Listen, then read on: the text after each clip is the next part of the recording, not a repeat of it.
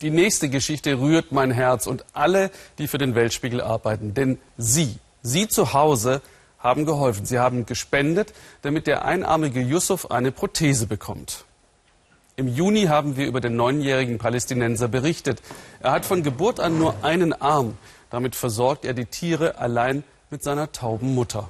Sie leben verarmt in der geteilten israelischen Stadt Hebron zwischen Grenzsoldaten und Siedlern.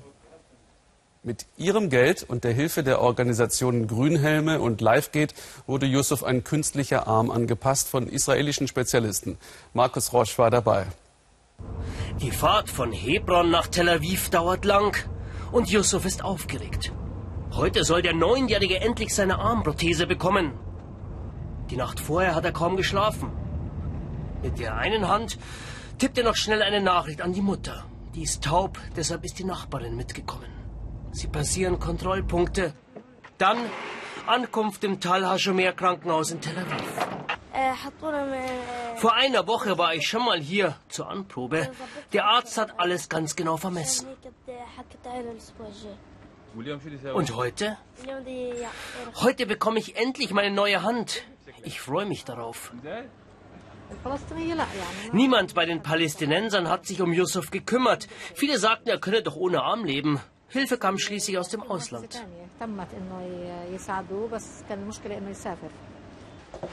Sie sind mittlerweile schon Freunde. Der israelische Arzt Yaron Dozet hat sofort zugesagt, dem Palästinenser Yusuf zu helfen. Keine einfache Aufgabe, denn seit seiner Geburt hat Yusuf nur noch einen Arm stumpf. Nun ist die handgemachte Prothese fertig. Yusuf kann jetzt Dinge aufheben und auch halten. Ein besonderer Moment auch für Burkhard Schunkert. Trotz vieler Verzögerungen und mancher Probleme hat er alles organisiert. Wir hoffen, äh, dass das dann das Normale wird für ihn, dass er sie auch gut nutzt und nutzen kann im Leben.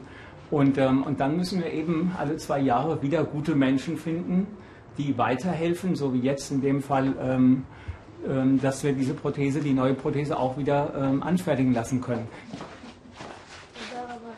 Der Abschied fällt schwer. Rückfahrt nach Hebron. Yusuf ist total erschöpft. Seine Mutter wartet schon ungeduldig. Den israelischen Soldaten in der abgeriegelten Altstadt muss sie erklären, warum sie hier steht. Die können ihre Aufregung verstehen. Sie kennen Yusuf. Und dann ist er endlich da. Fast. Denn um nach Hause in die Schuada-Straße zu kommen, muss er erst einen Checkpoint passieren. Hebron ist eine zerteilte, zerrissene Stadt. Yusuf ist so stolz und die Mutter kann es nicht fassen.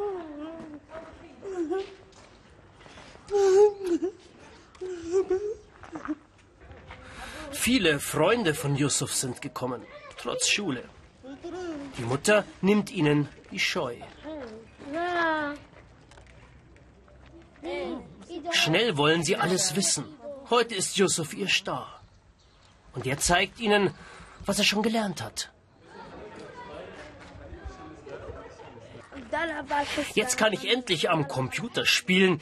Ich will jetzt der Beste, der König werden und alle besiegen. Und dann geht es nach Hause in die abgeriegelte Schuada-Straße. Für Yusuf ist es ein Neubeginn. Er hat jetzt so viele Pläne.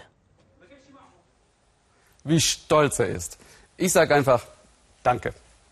Im Internet unter weltspiegel.de gibt es dazu noch mehr Bilder und Interviews und mich interessiert, wie Sie darüber denken.